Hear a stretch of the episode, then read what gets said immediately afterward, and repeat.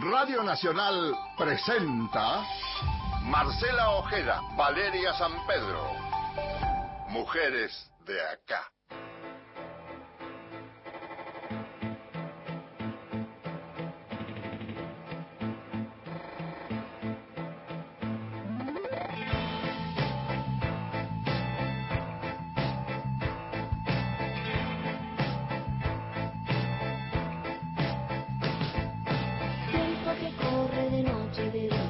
Hola, muy buenos días. Hola, buen día, ¿cómo les va? Bienvenidos, bienvenidas a otro Mujeres de Acá, Valeria San Pedro a mi izquierda. Y Marcela Ojeda a mi derecha, otro Mujeres de Acá hasta las 11 de la mañana para seguir hablando del impacto de la pandemia en muchas aristas que tienen que ver, que nos involucran a las mujeres. Principalmente este el impacto que tiene que ver en nuestra salud, en nuestros controles, en los seguimientos, en las consultas y las visitas a los médicos especialistas, principalmente en ginecología. ¿Qué está pasando hoy al cumplirse este semestre, estos primeros seis meses de la pandemia en nuestro país?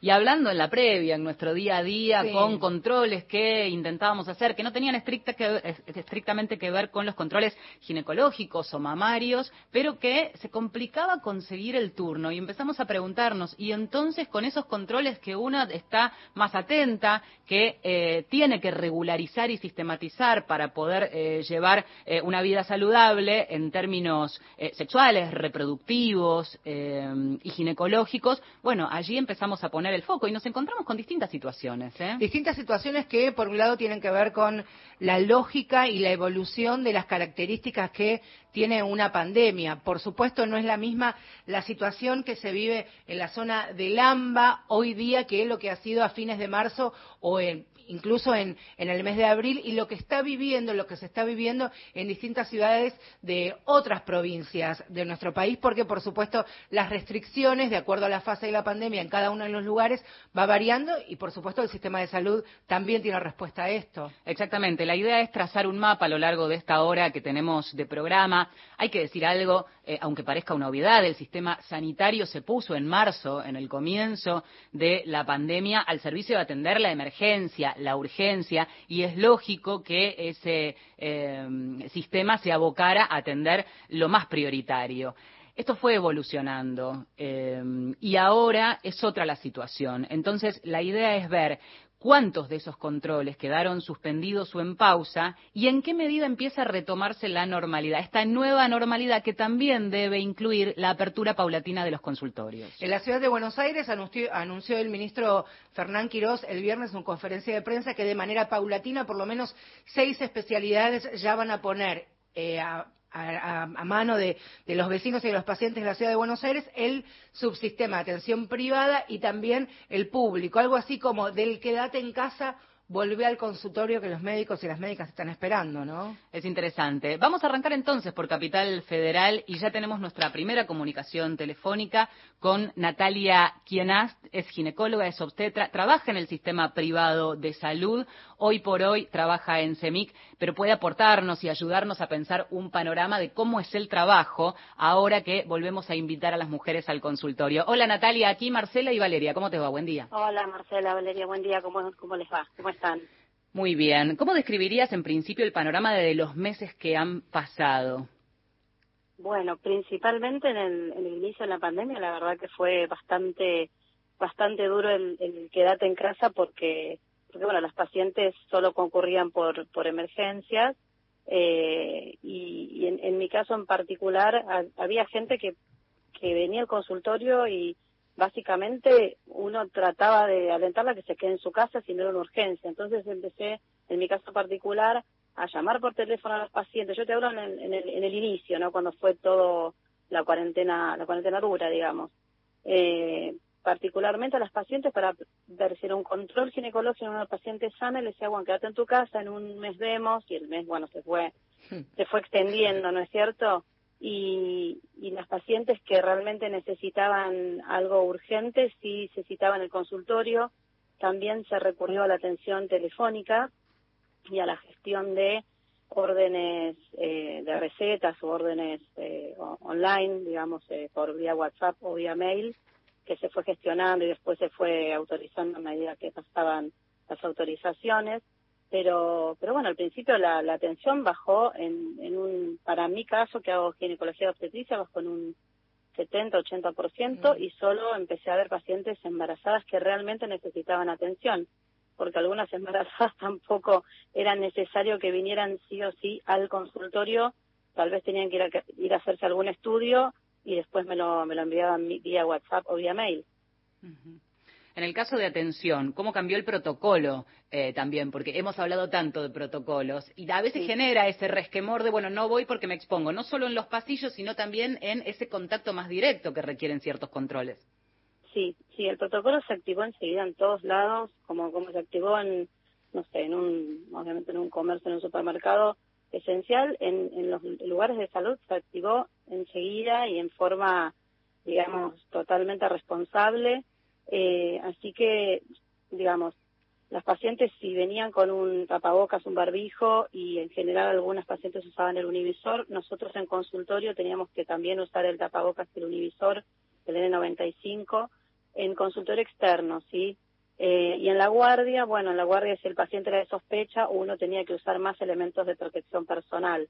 Eh, eso fue variando porque al principio el barbijo no, después el barbijo sí, los protocolos nos iban cambiando nosotros también. Después, por ejemplo, en el caso de, de ingresar a la institución, no se puede ingresar con acompañante y eso se mantuvo hasta ahora, para análisis clínicos, para estudios, imagínate para ecografías en un embarazo que es el primer bebé que quieren entrar con el papá. Así que bueno, eso generó bastante ruido también, pero eran normas eh, que, el objetivo era que ingrese la mitad de la gente que debería ingresar o menos a, una institución nosocomial. Natalia, y ahora ese del quedate en casa de fines de marzo, con esa cuarentena tan, tan restrictiva y tan importante que ha sido en, fines de marzo, comienzos de abril, ahora estamos más cerca del volver al consultorio que te estamos esperando. Digo, en el medio contaste este seguimiento la teleconsulta, los llamados telefónicos, las autorizaciones a través de, WhatsApp. Ahora, ¿cómo están trabajando hoy día en la capital federal? Las pacientes ya se están acercando al consultorio de a poco. Eh, yo lo que he visto es una evolución en lo que es el, el, el, transmitir a la población lo que es el contagio, ¿sí? En realidad, si el médico está protegido con los elementos de protección personal y el paciente también, en el caso de ginecología obviamente podemos hacerlo. Un odontólogo es más difícil, pero bueno, porque el, paciente está con la boca abierta y sin barbijo. Pero en nuestro caso lo podemos hacer y, y bueno, ahora se ha visto que el contagio más que nada es estar en un lugar encerrado, sin barbijo, o si el positivo tiene barbijo más de 15 minutos puede haber un contagio. Todo eso se fue evolucionando y se fue estudiando a medida que evolucionó la pandemia entonces, el día de hoy es mucho más seguro tal vez ir al consultorio y hacerse un control ginecológico, en nuestro caso, eh, que tal vez, no sé, romper entre comillas la cuarentena y juntarse a tomar eh, un mate con la vecina. Entonces, eh, si la paciente se cuida y nosotros nos cuidamos, podemos empezar a, retomar los controles que yo les explico a los pacientes, por ejemplo, cuando empezó la cuarentena, que si no me hago el Papa Nicolau, que si no me hago la mamografía, también está instalado en nuestra sociedad que todo hay que hacerlo anual y que todo hay que hacerlo sí o sí como a reloj y eso está muy bueno, pero en realidad las guías eh, internacionales, tanto la americana como la europea,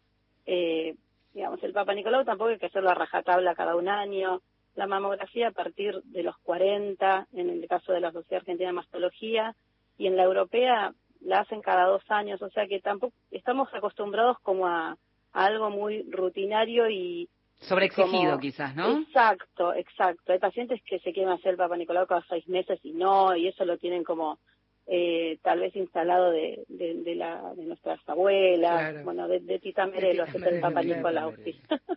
Totalmente. eh, así que está bien, pero después se fue viendo la evolución natural de la enfermedad del HPV, que es la que produce el cáncer de cuello, que si una paciente no tiene factores de riesgo, tiene dos Papa Nicolau seguidos negativos, puede esperar dos, tres años ¿sí?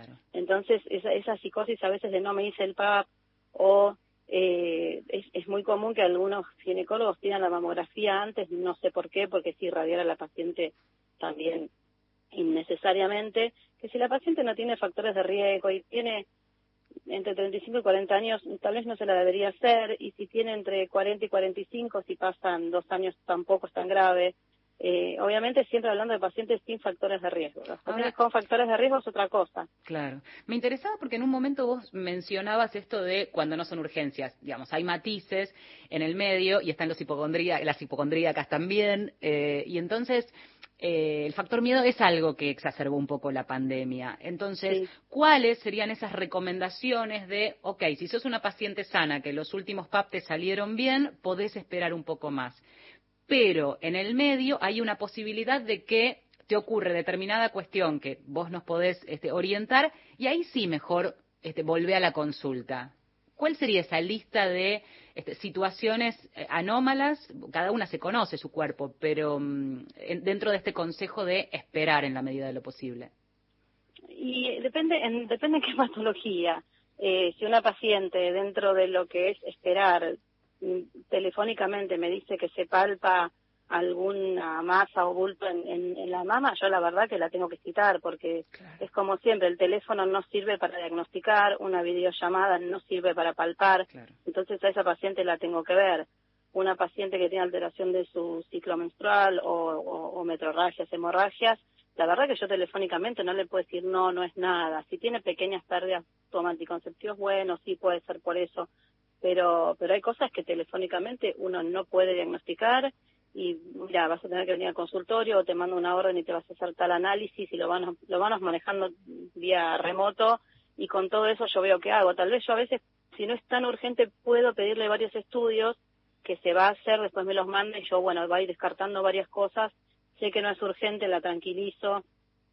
Entonces tal vez evito que venga al consultorio, pero bueno, tal vez tengo que mandarla a hacer una ecografía y tiene que ir a un centro de diagnóstico que, digamos, tal vez no tiene internación, hay menos riesgo, porque los lugares donde hay internación siempre hay más riesgo. Eh, pero los lugares de, los, digamos, los, los lugares de diagnóstico por imágenes, eh, digamos, siguieron, eh, como siempre, atendiendo con los protocolos de entrar sin acompañante y, y los elementos de protección personal. Pero son, son muchas las situaciones que te podría decir, pero sí hay pacientes que intra pandemia, digamos, no era para ir a la guardia, pero la cité en el consultorio para descartar un par de cosas, seguro, sí.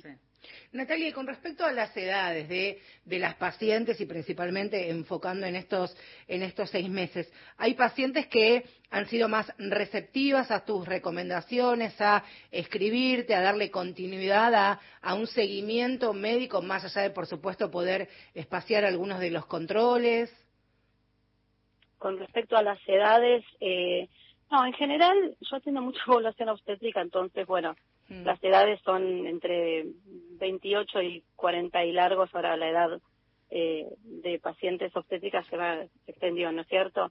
Eh, entonces es una de las poblaciones. Y la otra población tenía pacientes, obviamente, en edad menopáusica bastante preocupadas por sus controles, que, que bueno, que las tratamos de de, calmar porque son las pacientes que tal vez tenían más patología sobreagregada y tenían más riesgo de contraer el COVID y son las que se tenían que quedar en la casa. Tal vez las de 25 años que querían hacerse el Papa Nicolau y bueno, son chicas que iban, venían, salían a trabajar, pasaban por el consultorio y aprovechaban para hacerse el control. Mucha gente aprovechó la pandemia para decir, uy, no hay gente, me voy a hacer el control.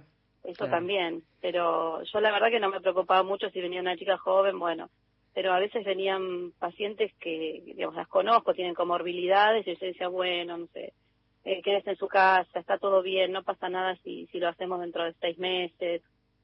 Pero el tema también, que yo hablaba el otro día con una paciente, es que cuando arrancó la pandemia hay pacientes que ya no se hacían los estudios hacía un año. Entonces ahora sería año y medio y las que no se lo hacían hace dos ya serían dos y medio. Ahí sí se empieza como a, a deformar todo un poco porque una cosa es si se lo había hecho justo ahí. Ahora, la pregunta es, eh, porque nos empiezan a llegar mensajes, ahora vamos a leer algunos de los mensajes que nos empiezan a llegar eh, respecto de inquietudes, mm. según obra social, según centro médico en el que se atienden. Hoy, en los lugares donde vos prestás servicio, ¿están abiertos todos los consultorios? ¿Están trabajando a media máquina? Hoy, ¿cómo está plantado el sistema de salud, en este caso privado, para este, hacer, eh, en todo caso, atender esa demanda? Nosotros fuimos eh, abriendo de a poquito. Yo, por ejemplo, al principio de mis cinco consultorios cancelé cuatro y junté todos en uno, también para salir menos en, mi, cuestión personal, ni hablar de que mis hijos estaban sin clases y, reorganizarse con mm. todo eso era, era un lío. Eh, pero, pero sí, sí, sí, se fueron un montón de especialidades del, de la, del hospital, digamos, institucional, tuve que dejar de atender y pasarnos a los consultorios externos. Eh, la guardia se, se mueve de lugar también, todo se va reorganizando y, un montón de especialidades eh, fueron canceladas. Obviamente, odontología fue solo para urgencias, eh, ginecología para urgencias, digamos, un, un montón de especialidades fueron digamos, canceladas o bajadas a una atención mínima. ¿Y hoy? Sí.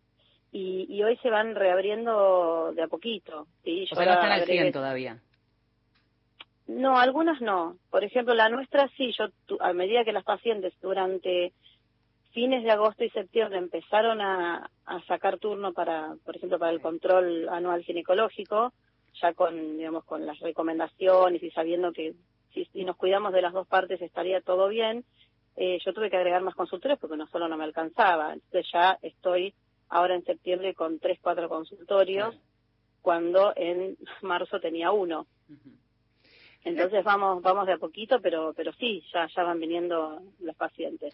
Natalia, te quería preguntar si este este aislamiento, eh, la cuarentena que estamos intentando llevar todos adelante, ¿Vos has visto en tu consultorio con tus pacientes que las ha afectado, más allá de cuestiones, por supuesto que no, no tienen que ver con, lo clínico y lo ginecológico 100%, sino en, en, cambios hormonales, en el periodo de la menstruación, incluso tal vez algunas pacientes que están ante algún síntoma que puede tratarse de un adelanto de la perimenopausia? ¿Estás viendo estas situaciones también? Eh, varias cosas, sí. aparte de mucho embarazo que va a venir en diciembre. ¿En serio? Mira. muchísimo. La cuarentena dura y me parece que generó mucho embarazo. En diciembre vamos a tener, en diciembre, enero y febrero, muchos nacimientos. Eh, sí, cosas que tienen que ver también, por ejemplo, las pacientes que tuvieron su parto, eh, una cantidad de mastitis impresionantes porque eh, el asesoramiento y la poricultora al lado no sucedió. Entonces las pacientes eh, primerizas tenían mucha dificultad para para, para amamantar y, y, tuve muchísimas pacientes con, con mastitis, por ejemplo. Eh, después, eh, alteraciones del ciclo también, también tuvimos alteraciones del ciclo.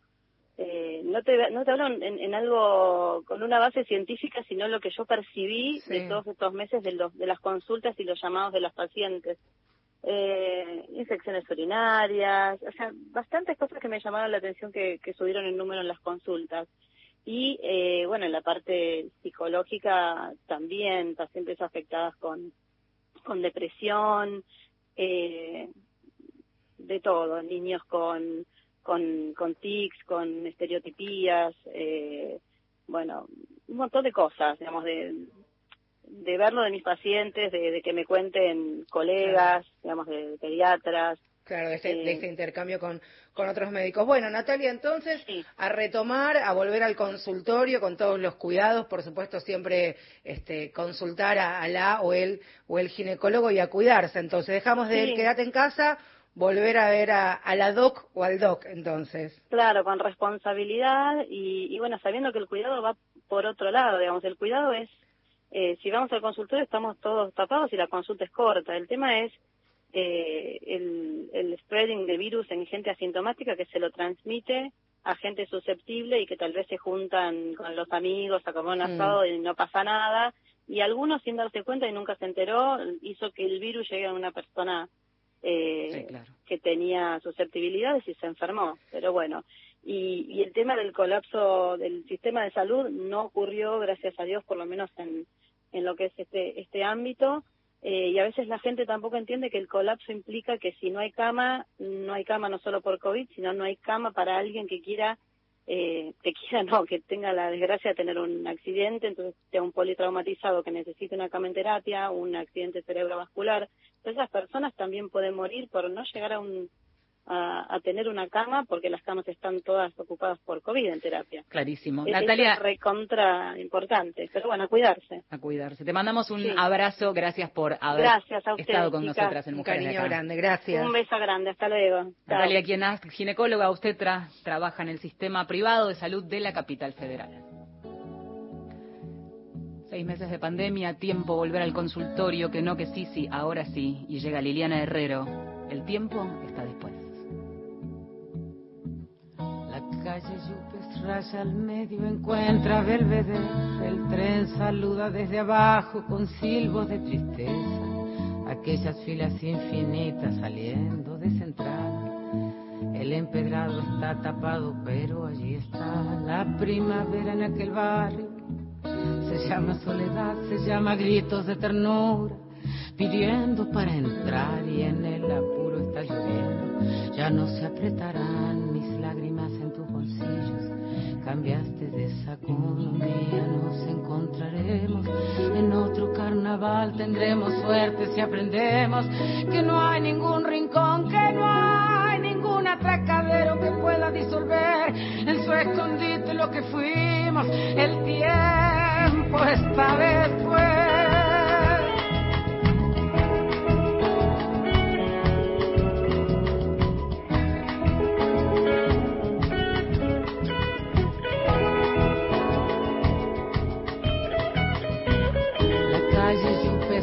al medio encuentra Belvedere, el tren saluda desde abajo con silbos de tristeza aquellas filas infinitas saliendo de central el empedrado está tapado pero allí está la primavera en aquel barrio. Se llama soledad se llama gritos de ternura pidiendo para entrar y en el apuro está lloviendo. Ya no se apretarán mis lágrimas en tu bolsillo. Un día nos encontraremos en otro carnaval, tendremos suerte si aprendemos que no hay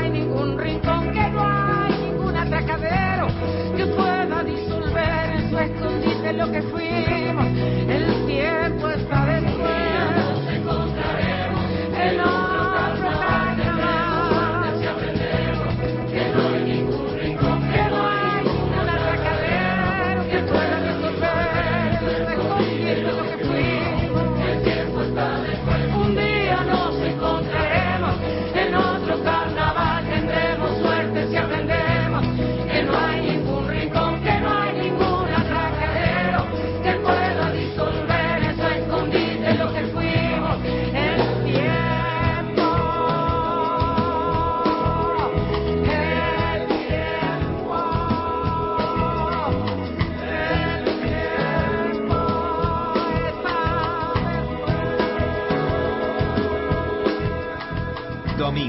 De 10 a 11, Mujeres de Acá, con Marcela Ojeda y Valeria San Pedro.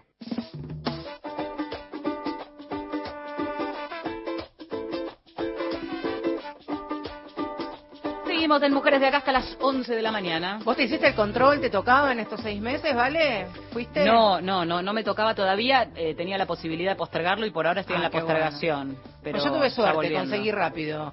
Tuve también un, un, problema, tuve que ir a la guardia ginecológica. Es cierto lo que decía recién Natalia, que se reordenaron los que son los consultorios, pero depende de la especialidad y depende también la prepaga a la que estés afiliado. La realidad de cada prepaga varía varía de acuerdo a los planes, sin lugar a dudas, y después a la prepaga y a la obra social que tengas realidades bien dispares se están viendo. Empiezan a llegar mensajes a arroba mujeres 870, leemos algunos de ellos. Yo me hice controles en pandemia y hasta metí operación de tiroides en pleno aislamiento. No pospongan las visitas, se puede prevenir. Esto lo dice Solange Segal. Eh, quise sacar turno, cuenta Cecilia, para los controles que me tocan el mes que viene. Nadie atiende ningún turno al menos en acord. Entonces cada uno va contando qué tiene de prepaga, cuál es el centro médico al que eh, va. En OSECAC cuenta Caro González Verón, no atiende mi ginecóloga ni hay turno para otro. Eh, Analía dice que una compañera de ella es prestadora de la obra social de camioneros y que también están con las agendas cerradas. Alma mía eh, cuenta, Eh, Swiss Medical me dio turno para control médico para dentro de dos meses, pero logré hacerme los estudios. Algunas eligen hacerlo por privado. Para cuando llegue mi turno voy a tener que repetirlos. Mirá Tandil, que aunque está con bastantes casos de, coronavirus, los medios y el área de salud están atendiendo. Cuenta también Luciana que terminó con los controles la semana pasada y hacía un año que ya no, no se hacían los controles. Y otra persona que también escribe a arroba mujeres870, que fue en mayo, a su che, eh, chequeo anual ginecológico y cuando iba a hacerse la mamografía le suspendieron el turno y claro. aún no ha podido. Nancy Mengual cuenta, eh, no atienden ninguna especialidad en el hospital británico de terror, no dan turnos y otros también.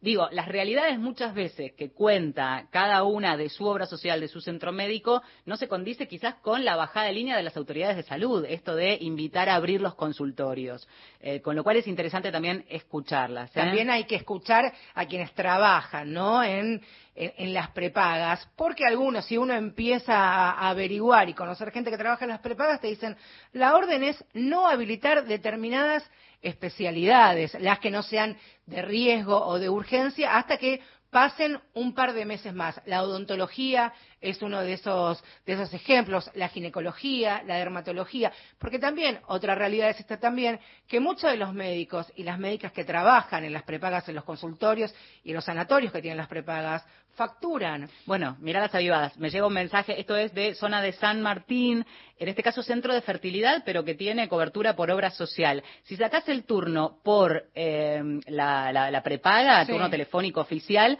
eh, te dejan ir, pero la consulta dice, claro, no pueden ir dos. Entonces dice, te podemos hacer una videollamada, eh, pero esa la pagas aparte. ¿Cómo, cómo? Claro, como no puedes ir con tu pareja, claro. entiendo que o va la mujer sola, que es sí, la que claro. tiene cobertura, sí. este, pero si quiere ir con el marido, en realidad le conviene hacer una videollamada, pero, pero la videollamada te la cobran. Y bueno, cosas que pasan. Es así. Bueno, eh, nos pueden escribir, eh, arroba mujeres 870. Claro, pues si voy sola y prendo claro. el teléfono así de costadito y, y, me hago yo la videollamada. Pero claro, claro, ponete, ponete atrás de la puerta, toda la familia atrás de la puerta, en un patio, ¿viste? Para hacer la, la consulta online. Seguimos, dale. Bueno, eh, con provincia de Buenos Aires. Uy, sí. Eh, todo un tema aparte. Todo ¿eh? un tema, la provincia de Buenos Aires. Mira, algunos ejemplos que estuvimos este, averiguando con, con Vale, en hospitales, en salitas que, que conocimos. Te voy a contar la realidad del hospital en San Martín, el hospital público, que depende de, de la provincia de Buenos Aires. Nos contaban los médicos, tocó ginecólogos también, que el seguimiento al comienzo del aislamiento era por guardia y consultorio. Hoy ya están habilitados tres veces por semana, por ejemplo, ginecología, miércoles, jueves y sábados, también se han habilitado los sábados, y obstetricia lunes y viernes. Y al comienzo del aislamiento, fines de marzo, eh, principios de abril, solo se atendía obstetricia de altísimo riesgo. Claro. Sabrina Balani es directora eh, provincial de Equidad y Género en Salud y nos dejó también un mensaje de cómo se maneja provincia y cuál es la bajada oficial. A ver. Desde la provincia de Buenos Aires eh, adherimos a las recomendaciones de los programas nacionales de prevención de de control de, del cáncer cérvico-uterino y de mama, para lo cual son, en términos generales, los controles ginecológicos anuales. Eh, y en esas recomendaciones justamente lo que se plantea es que en el caso de las personas, de las mujeres que no tengan ningún antecedente y que no tengan ningún síntoma ni signo que haga pensar en algún en alguno de esos problemas de salud, se pueda demorar o retrasar el control de este año hasta que termine la situación de aislamiento preventivo y obligatorio.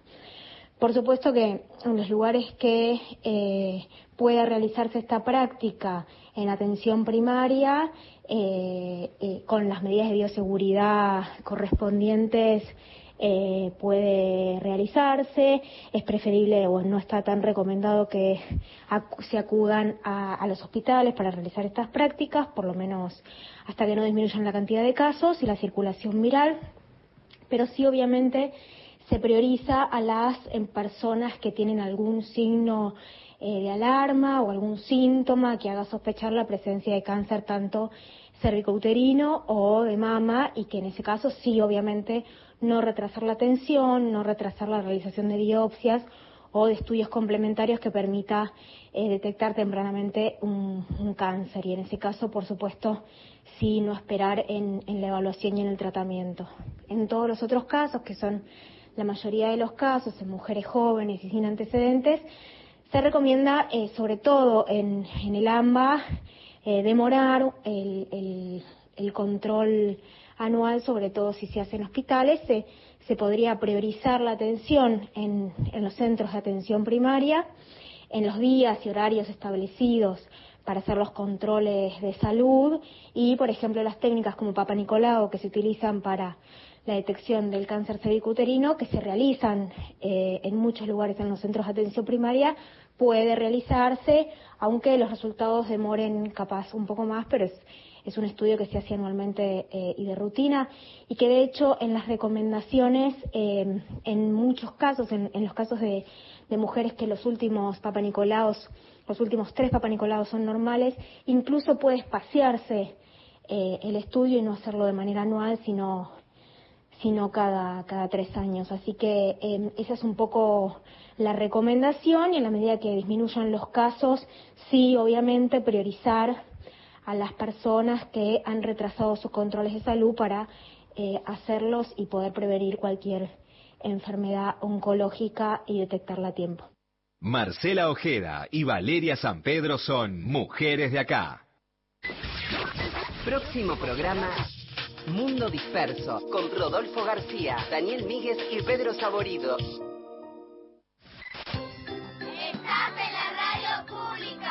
Hola, hola. Nacional Radio Pública. Nacional. La radio pública tiene futuro. Ahora, Nacional. En todo el país. 10 de la mañana, 34 minutos. Listo, Nevia. De chiquito en la escuela ya te convocaban para los actos, ya pintabas para artista. Tierra adentro. Guillermo Stronati. Sí, a los cinco años yo tenía ya una memoria musical y una afinación y mis viejos encima ponían fichas por mí. Sábados y domingos, desde las 13.30. Una situación de privilegio que tuve porque hasta hoy en día me sigo encontrando gente que se quiere dedicar a una producción de arte y los padres por querer hacerle lo mejor los obligan de alguna manera a estudiar otra cosa. Por Nacional, la radio pública. Volvió la pasión. Volvió el fútbol y el seleccionado de especialistas solo juega en la radio pública. Relatores y Pasión Nacional te acercan la Copa Libertadores. Próximo martes, desde las 21 en vivo para todo el país, Binacional River. Relata Jorge Arcapalo, comenta Gustavo Ger. Relatores, Pasión Nacional. El fútbol ya tiene equipo. Escúchalo en la radio pública. Marcela Ojeda y Valeria San Pedro están en Nacional. La radio pública.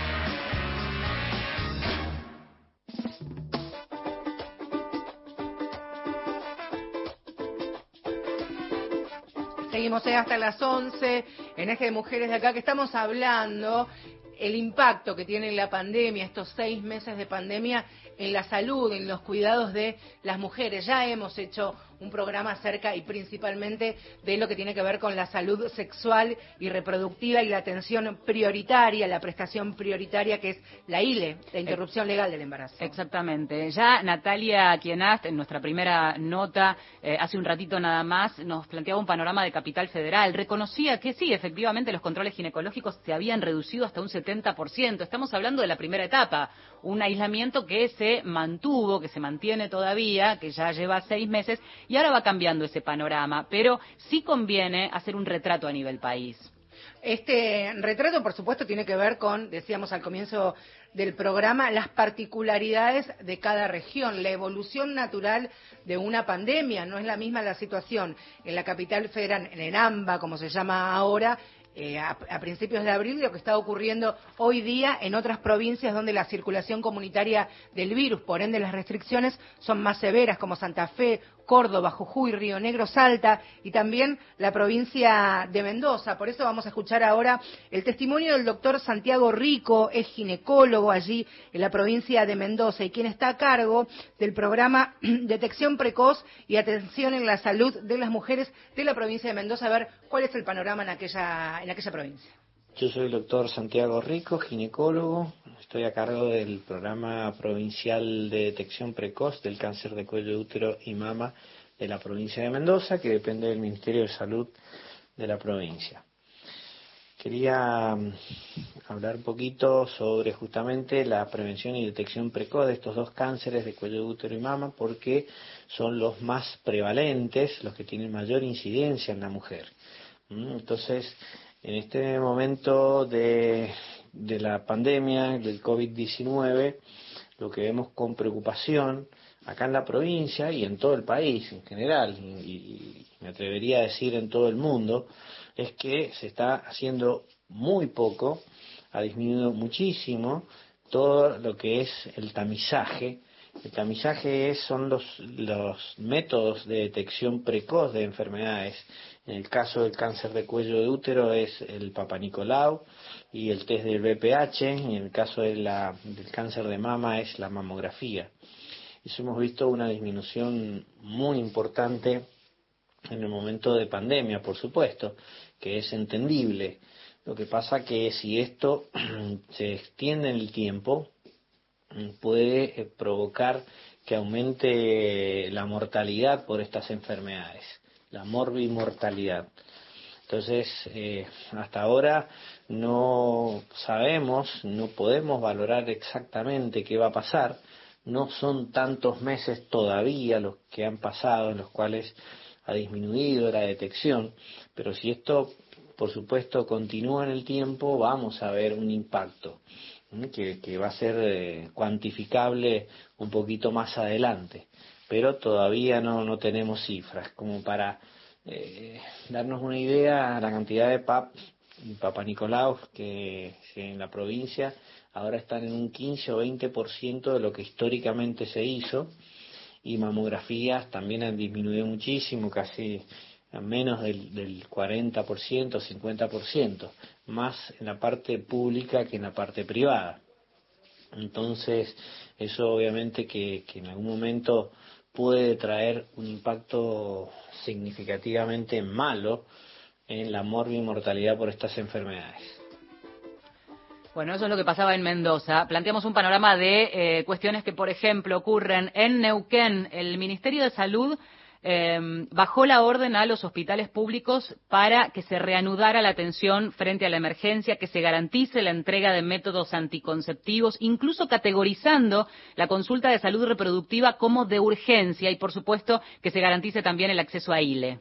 Las mamografías, las ecografías mamarias, los PAPs y las ecografías transvaginales son parte de las prestaciones de los estudios que se hacen de acuerdo a las consultas que cada una de las mujeres va a ver a su médico. También lo que está ocurriendo en distintos distritos, por ejemplo, donde hoy la circulación del virus en la provincia de Entre Ríos se ha eh, según el último reporte epidemiológico, 6.000 nuevos contagios. Esto también, de alguna manera, alerta la situación en ese, en ese distrito. Ahora vamos a escuchar algo de Entre Ríos, pero antes eh, te cuelo alguna información. Chubut cayó a la mitad del nivel de consultas a principio de la pandemia. Se siguió atendiendo la emergencia, casos oncológicos y consultas por fertilidad, algo que mencionábamos hace un ratito. En Río Negro también mantuvo la atención de patologías urgentes, aunque recomendaban también posponer controles a mujeres sin antecedentes. Ahora empiezan a retomar la atención por consultorios externos gobiernos el cáncer de mamas en nuestro país es la primera causa de muerte por tumores en mujeres provocado, provocando, se estima aproximadamente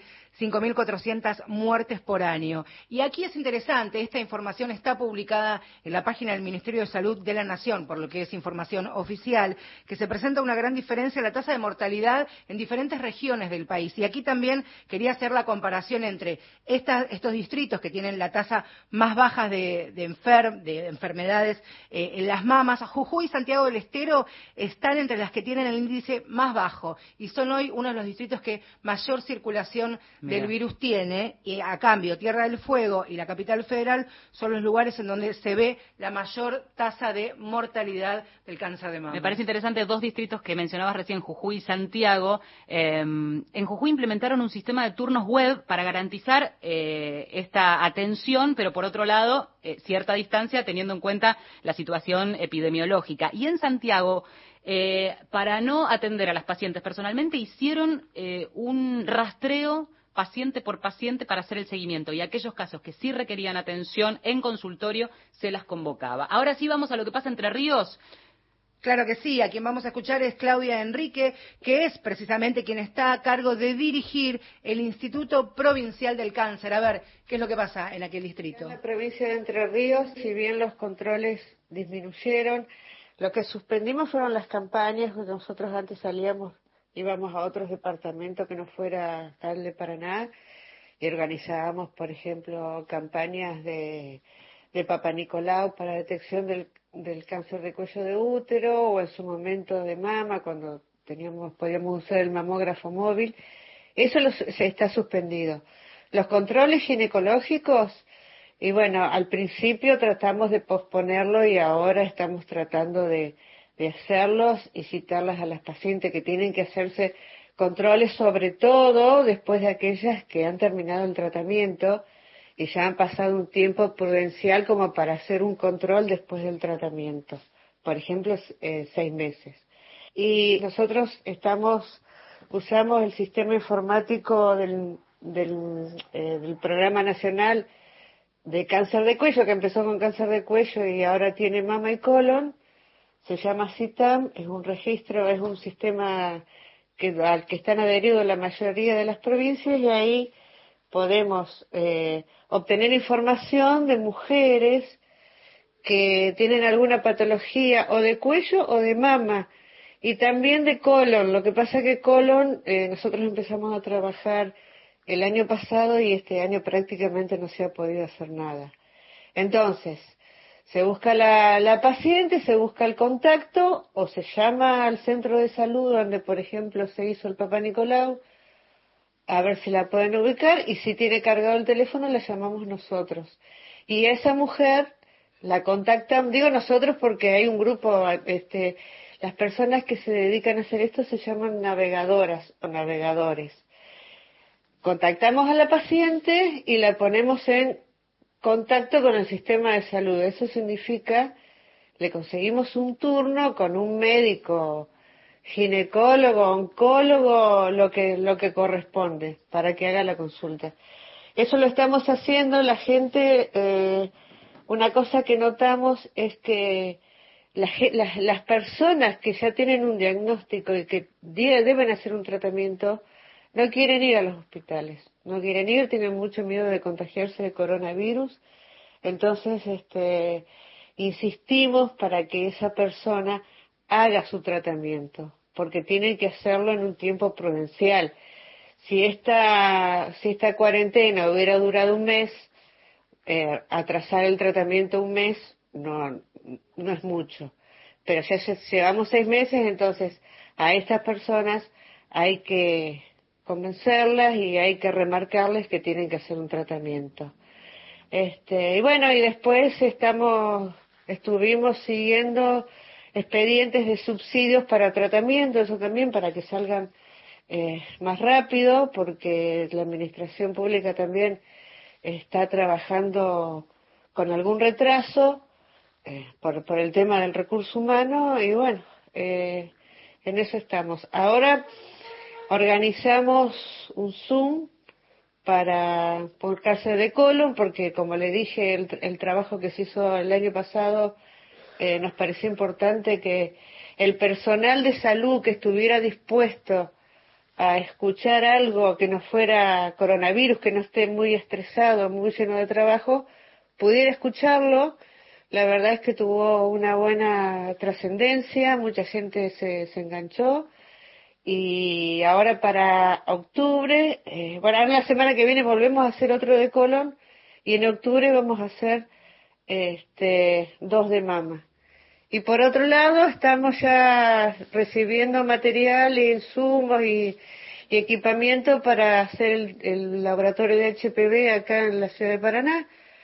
Así que calculamos que en octubre, de alguna forma, y en los departamentos donde no hay mucho coronavirus, vamos a empezar eh, la implementación del test justamente con el Papa Nicolás. Quedan unos minutitos, escuchamos algo de música y no se pierdan la próxima nota que tenemos en Mujeres de Acá. Llega María Pien con autoayuda.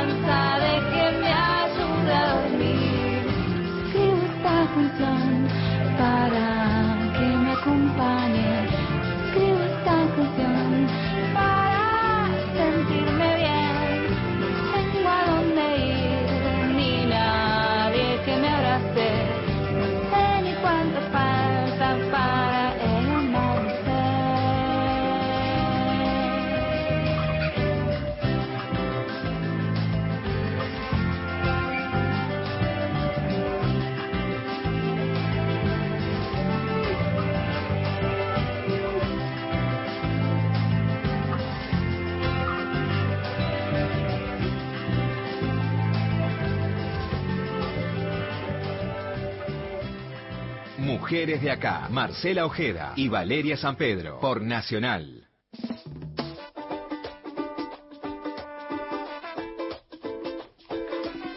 Minutitos, ¿eh? Nos separan de las 11 de la mañana, un domingo muy, pero muy lindo aquí en la ciudad de Buenos Aires. Momento mañana, ¿eh? De agarrar la agenda, ver si es este el momento de llamar o escribir al ginecólogo, a la ginecóloga, y sí, te dice que es momento también de, de volver al consultorio y principalmente esto va a tener que ver desde dónde nos estás escuchando y desde dónde estás transitando la pandemia. Y la idea de este programa es no solamente hacer el panorama puntual de cada consultorio, sino pensarnos un poco como mujeres y cuántas veces también nos postergamos. Automáticamente nos miramos con Marta y dijimos, vamos a consultar a Mabel Bianco, es presidenta de FAME, amiga de la casa, como siempre decimos, médica, máster en salud pública, especialista en epidemiología, multipremiada por otra parte. Sí. Hola Mabel, ¿cómo estás? Buen día. Buenos días, ¿cómo les va? ¿Cómo están? Bien, muy bien. Bueno, ya venimos haciendo a lo largo del programa esta idea de eh, meternos un poco, ¿no? Y hablar con médicos y también eh, pensar qué pasa con los consultorios, pero también pensarnos nosotras como mujeres en estos controles postergados eh, es parte del impacto de la pandemia, ¿no? Sí, sí, y es fundamental. Por eso creo que, bueno, logramos que rápidamente, eh, al comienzo, en mediados de abril, eh, el Ministerio de Salud de la Nación expresara y diera a conocer que estos servicios de salud sexual y reproductiva y de todo lo que tiene que ver con el cuidado de la salud de las mujeres en relación a estos cánceres genitales y demás, es un sistema esencial. Pero así todo vimos las dificultades de las mujeres y sobre todo las adolescentes y las jóvenes ante el temor de ser paradas en la calle, como muchos, y sobre todo los varones, fueron cuando decían que iban a buscar preservativos. Este, claro, eh, la fuerza de seguridad decía eso no es eh, importante, los mandaba de vuelta a la casa y a las chicas también, o si podían pasar ahí, llegaban sobre todo a los hospitales, porque como muchos de los salitas y centros de salud se dedicaron al COVID, eh, tenían que ir a los hospitales. Y allí la fuerza de seguridad en la puerta le decían, no, esto no es, por eso esto que alguien dijo recién oía, que lo decretaron una urgencia. Este, en realidad es un servicio esencial y así incluso fue muy útil que a mediados de mayo la asamblea de la OMS anual, los, todos los ministros de salud del mundo, incluido el nuestro, eh, aprobaron una resolución donde señalaban cuáles eran estos servicios esenciales y ahí estaban estos servicios de eh, salud sexual y reproductiva. Entonces, bueno, eso nos ayudó, pero todavía está ahí el miedo, como recién decían, a ir a los hospitales por el tema del contagio. Este, bueno, creo que eso es lógico, pero tenemos que educar y enseñar que justamente ahí es donde más se respetan las medidas de seguridad. Hay muchos otros lugares donde vamos donde no se respetan y puede haber más riesgo.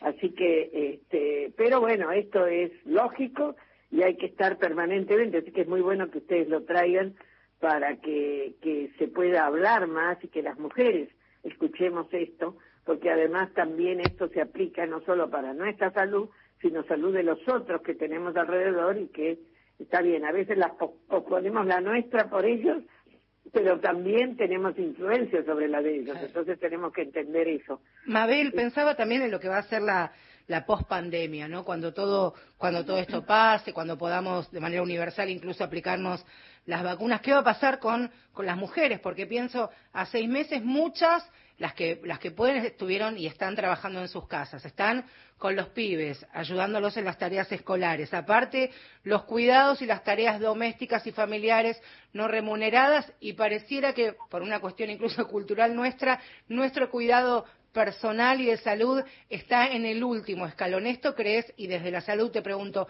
¿puede tener algún tipo de, repercusión cuando toda esta situación eh, pase y quede en el olvido?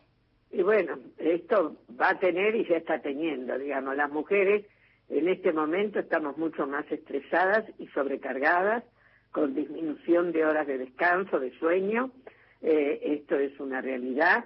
Eh, no meramente las que trabajan en los sectores esenciales, mucho más. El personal de salud, las mujeres que están como enfermeras, como auxiliares, como médicas, están requete estresadas y, y sobrepasadas. Pero las que estamos en casa también por todo esto, y entonces esto trae eh, consecuencias eh, que encima cuando se pospusieron, por ejemplo, nosotros lo que ya empezamos a ver es como muchas, al suspender el uso de métodos anticonceptivos por no ir a buscarlos, eh, bueno, eh, quedaron embarazadas y no todas pudieron recurrir si eh, lo necesitaban a la interrupción, a la ILE, cuando estaba, estaba indicada y podían haber hecho, pero o por temor de ellas o por rechazo del servicio no pudieron y entonces va a haber un aumento de embarazos no planificados con el consiguiente problema en momentos, porque lo que hay que entender es que estamos también con una situación de estrés generada por la situación económica, porque muchísimas de las familias eh, eh, están viviendo, estamos viviendo situaciones de disminución de los ingresos. Eh, las mujeres, cuando son jefas de hogar, muchas porque han tenido que trabajan en forma informal y no tienen ingresos, y no todas reúnen los, los requisitos para tener una IFE. Entonces están realmente en situación de estrés. Y otras eh, con donde no son ellas jefa de hogar, sino que comparten, hay, hay un compañero, el compañero también ha tenido dificultades y ha disminuido ingresos. Entonces, eso genera eh, situaciones de eh, tensión y de estrés que en las mujeres, encima, con la responsabilidad de ver cómo se hace con ese poco dinero y con esa dificultad de dinero para llegar a alimentar y a cuidar a la familia, bueno, es, es, es muy negativo. Entonces tenemos que pensar que esto va a dejar mella en las mujeres, eh, creo que en todos, y también lo que tenemos que entender es que tenemos que empezar a salir a esta nueva normalidad. Esto que se ha llamado ahora, que empieza ya antes de la pospandemia, durante esta pandemia, pero que tenemos que empezar a administrarnos diferente. Y eso para las mujeres es muy difícil a veces porque, bueno, no tienen sobre quién poder eh, compartir y descargar responsabilidades. Entonces, este, ahí vienen los, los problemas que nosotros decimos, sí, la nueva normalidad, pero esa nueva normalidad no está para todas. Va a tener que, sí, va a tener que plantearse, replantearse en muchos hogares esta distribución también de las tareas en el contexto de la nueva normalidad. Nos quedan algunos minutos finales y me gustaría eh, aprovechar eh, algo de lo que decías en un contexto en el que también esa caída económica va a repercutir en la salud pública cuando tenga que abrir puertas a más personas. Un último consejo a aquellas mujeres que quizás postergaron por miedo en algunos casos, por sobrecarga de tareas y falta de tiempo, porque no puedes ir a un consultorio con los pibes. Muchas, ¿Cuántas veces hemos ido a un consultorio y el chico te espera o te acompaña? Y ahora tampoco puede entrar. Ese consejo para las mujeres que nos están escuchando, Mabel. que, que no se queden, que busquen cómo dejar a los chicos, pero que se sigan atendiendo y que no tengan temor de ir al hospital, que tomen todos los recaudos y que exijan que quienes las atienden las tomen, eh, tomen esos recaudos, pero no suspendan, por favor, no suspendan y si tienen dudas pregunten, está para la salud sexual y reproductiva, está la línea telefónica del ministerio, eh, eh, y en el ministerio hay varias otras líneas para pedir información y consejo, pero que no se queden, que no se queden eh, sin interrumpiendo tratamientos, porque esto después es peor, que busquen cómo eh, solucionarlo y, y eso va a redituar en que van a estar mejor y van a pasar a lo mejor un día de, conflicto, cómo dejan los chicos, qué hacen y demás, pero va a redundar en un bienestar que es necesario y que se lo deben, porque si no estamos bien, esto de eh, cuidarte para cuidar al otro es fundamental. Seguro. Mabel, un placer siempre hablar con vos. Muchas gracias, ¿eh? Bueno, espero hablar más seguido, las extrañaba. Ay, sí. La pandemia también nos obligó a no poder abrir, por supuesto, para, para cuidarnos los estudios de la radio, pero siempre, este, como, como el amor de verano, siempre una vez al año tenés que venirte aquí a, a tomar unos mates, no va a ser por el momento, pero ya, ya prontito. No, si no, así por lo menos Ahí por está. teléfono y esto podemos salir. No se Abrazo. preocupe. Un abrazo, Me Mabel. encanta que estén. Un abrazo Gracias, grande. ¿eh? fuerte Chao. Segundos finales de Mujeres de Acá. 0800 222 3444 0800 222 3444 el teléfono del programa de salud sexual y reproductiva que decía Bianco. Estuvimos en la producción periodística ejecutiva de este programa, Gustavo Kogan. Nos operó técnicamente Diego Girau, Sí, Marcela Ojeda a mi derecha. Valeria San Pedro a mi izquierda. Y así se completa el equipo y nos despedimos. ¿Ya llega el servicio informativo? Claro que sí, hasta el domingo que viene, hasta las 10 de la mañana.